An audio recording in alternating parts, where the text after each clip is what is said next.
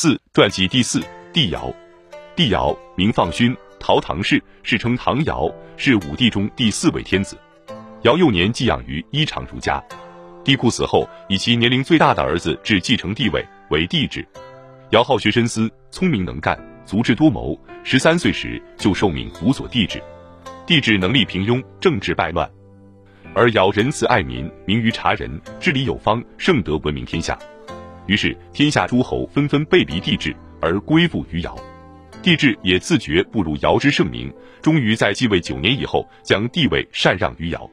尧继帝位时，二十一岁，一说十六岁，以平阳（今山西翼城）为都城，以火德为帝，人称赤帝。他像天一样仁慈，智慧玄妙莫测。接近他就像太阳一样温暖，远望他如云霞一样灿烂。他富有天下却不骄横，贵为天子却不傲慢。他勤于政事，无暇休息，礼仪简单，绝不迷背。他生活简朴，没有任何奇巧珍贵的用品，也没有一件绣花的衣服，经常戴着黄色的帽子，穿着黑色的格布衣衫，冬天再加上鹿皮的外套，衣冠鞋袜破烂不堪了才做新的。吃的是用陶鬼盛的粗饭淡汤，只求能饱。乘的是白马拉的红色车子，极其普通。他制定法度，禁止欺诈。他设置谏鼓，让普通人都能对国事发表意见。他树立报幕。鼓励百姓批评自己的过失。他说：“如果有一个人挨饿，就是我饿了他；如果有一个人受冻，就是我冻了他；如果有一个人获罪，就是我害了他。”尧无微不至地关心百姓，抚恤穷民，轻徭薄赋，为民谋利。百姓爱戴他，就像爱戴日月和父母一样，不求奖赏就主动做事，不用刑罚社会就得到治理。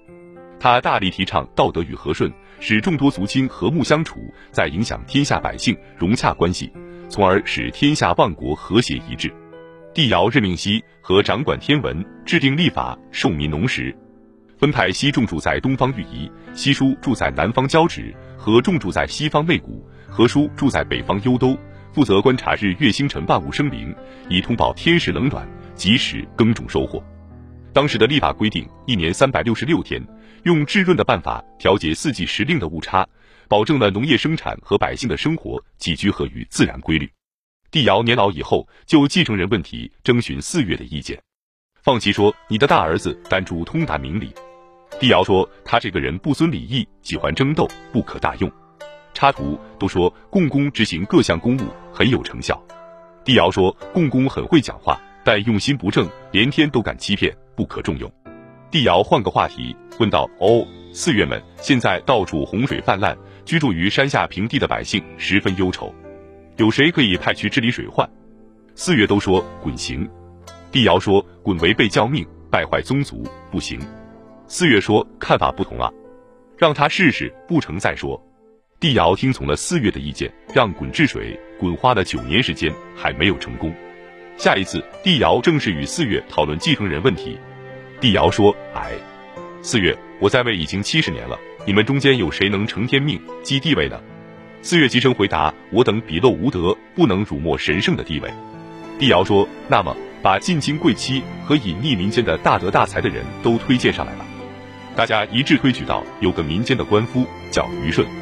帝尧说：哦，我听说过，这个人究竟怎样？四月说：他是一个瞎子的儿子，父亲固执，母亲放肆，弟弟傲慢。他却能以孝道使得家庭和睦，不至于出乱子。帝尧说：“那就让他试试吧。”于是帝尧将两个女儿嫁给舜，来观察他的德性。舜让二妃回归瑞家中去侍奉公婆，进行辅导。帝尧很满意，又让九个儿子跟随舜来观察他处理社会事务的能力。帝尧派舜负责协调民间父义、母慈、兄友、弟恭、子孝这五种人伦关系，取得成绩。连帝尧的九个儿子也受到教育。变得更加醇厚洁净。帝尧又派舜轮流到几个官府任职，舜都尽职尽责，制定制度，使各官府的行政走上了正规。帝尧又派舜接待四方朝见的诸侯和使者，舜态度严肃和睦，处事得当，诸侯使者都很敬仰中朝。帝尧派舜到山林川泽中去，在暴风雷雨交加中，舜都没有迷路。帝尧知道自己的儿子丹朱不行，不能将天下交给他。又通过考察发现舜很圣明，终于决定将权力交给舜。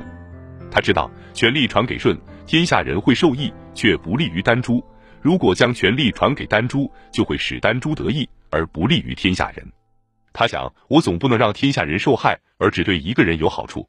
于是他召见舜，说：“你谋划事情详尽周到，言论意见都获得了实效，试用三年了，你就登上帝位吧。”舜推辞道：“我的德性不够，总觉得还不能稳妥的担当大任。”正月初一举行隆重的仪式，舜接受了尧的禅让，登上帝位，正式代行天子的职权。尧让位后，继续关注国事，经常巡视天下，做了许多利国利民的事。尧有一后三妃，帝后散一世，名女皇，生丹朱，另有庶子九人。禅位二十八年以后，尧以一百一十八岁，有说一百一十六或一百一十七岁的高龄逝世，安葬于济阴城阳（今山东鄄城县南）。百姓们听到尧逝世的消息，无不悲痛万分，如丧父母。在此后的三年中，人们自动停止了各种娱乐活动，以表达对尧的哀思。三年丧期结束，舜提出让位给丹朱，自己避居于南河以南的荒野。人们都不买丹朱的账，诸侯还是向舜朝觐，百姓照样讴歌舜的圣德。舜说：“这是天意啊！”于是重新回到国都，正式登上天子之位。